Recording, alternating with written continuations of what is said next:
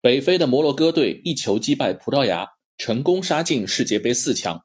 他们创造了一个历史：过去的二十一届世界杯，非洲球队从未取得过这个成绩。更加恐怖的是，本届杯赛，摩洛哥先后遭遇四支欧洲劲旅：克罗地亚、比利时、西班牙、葡萄牙。四百九十分钟里，没有被对手攻进一个球。这样的一条防守线，这样顽强的斗志。让好事者都很难质疑这个奇迹的合理性。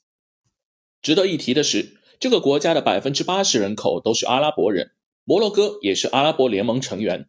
所以，昨天我们看到这样一个盛况：阿图玛玛体育场内布满了红色海洋。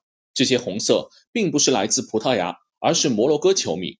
可怜的葡萄牙球迷迅速被淹没在阿拉伯世界的喧嚣中。所以，有人开了玩笑。卡塔尔花了两千亿举办了世界杯，却为摩洛哥制造了一个主场。摩洛哥创造奇迹的背后，非洲球队的反向规划模式也被很多媒体提起。据报道，摩洛哥效仿了邻居阿尔及利亚，后者在二零一零年世界杯前就在欧洲寻找拥有本国血统的高水平球员，最终他们实现连续两届世界杯出线。二零一四年还创造队史纪录的杀入了十六强。所以，从二零一四年开始，连续四届没有进入世界杯正赛的摩洛哥，也启动了在欧洲乃至其他大陆顶级联赛寻找有血缘的规划球员。本届杯赛，摩洛哥的二十六人名单中有十六个属于血缘规划球员，其中十四人不是本土出身的，这包括荷兰四个人、比利时四个人、法国和西班牙各两个人、加拿大和意大利各一个人。这几场比赛中，早已经崭露头角、被大家熟悉的门将布努，出生在加拿大的蒙特利尔。昨天中途受伤下场的中卫队长塞斯，以及前锋布法勒，出生在法国。本届杯赛一鸣惊人的后腰，效力于佛罗伦萨的阿姆拉巴特，出生在荷兰。此外，大家早就熟悉的齐耶赫和马兹拉维也出生在荷兰。效力国米的阿什拉夫，出生在西班牙马德里。这些规划球员，他们早已获得欧洲国家的入籍资格，甚至不少人已经加入该国的国青队。为了规划他们，摩洛哥足协不遗余力。比如阿姆拉巴特和齐耶赫就是从荷兰国青队挖来的，挖角的对象还包括了德国和比利时这些国青队。显然，在欧洲各国人才济济的背景下，非洲球队有了见缝插针的机会，利用一些具有潜力的新人加入欧洲国家队的难度。给予情感和利益诱惑，最终说服他们加入。而且反向规划的好处就是，这些年轻人从小在欧洲最规范的青训体系中打磨成才，非洲国家直接收割，省去了太多早期培养的成本。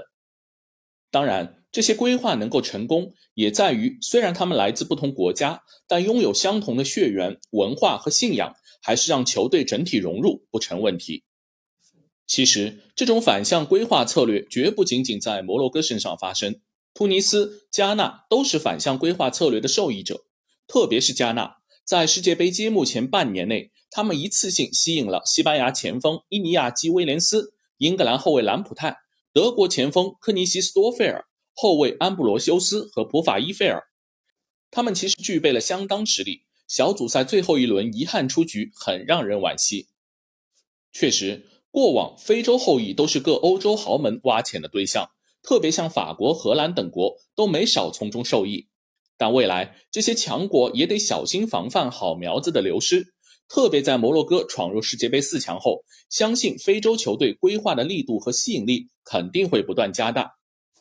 也许有球迷会问，反向规划这条路对亚洲或者中国国家队有没有启示？只能这么说吧，从过去中国队失败的规划案例来看。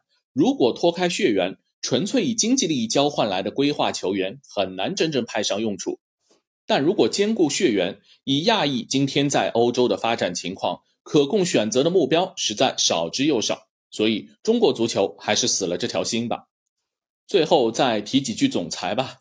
今年可能真的是 C 罗的灾年，无论在俱乐部还是国家队，曾经的光环一夜间崩塌，费尽心机和曼联决裂。本身也是孤注一掷，准备世界杯翻盘，但是谁都没想到，他在本届世界杯的表现一场不如一场。前面四届杯赛打入八球的数字再也没有增添。上轮对瑞士，终于第一次沦为替补。本场替补上阵又是毫无作为。他的场外负面新闻也层出不穷。本场比赛前，媒体还曝光 C 罗沦为替补后，一度和主教练桑托斯翻脸，威胁退出国家队。无论此前如何对 C 罗行为和人品的不以为然，一代世纪巨星以这样的方式收场，也实在让人不忍。昨天赛后，他第一时间独自退场，镜头记录下他掩面痛哭的画面。这可能就是总裁在世界杯上留给所有人的最后一刻吧。后面大家肯定还会关注 C 罗接下去会花落谁家。总之，还是祝愿 C 罗的职业生涯能有个让人安慰的结局吧。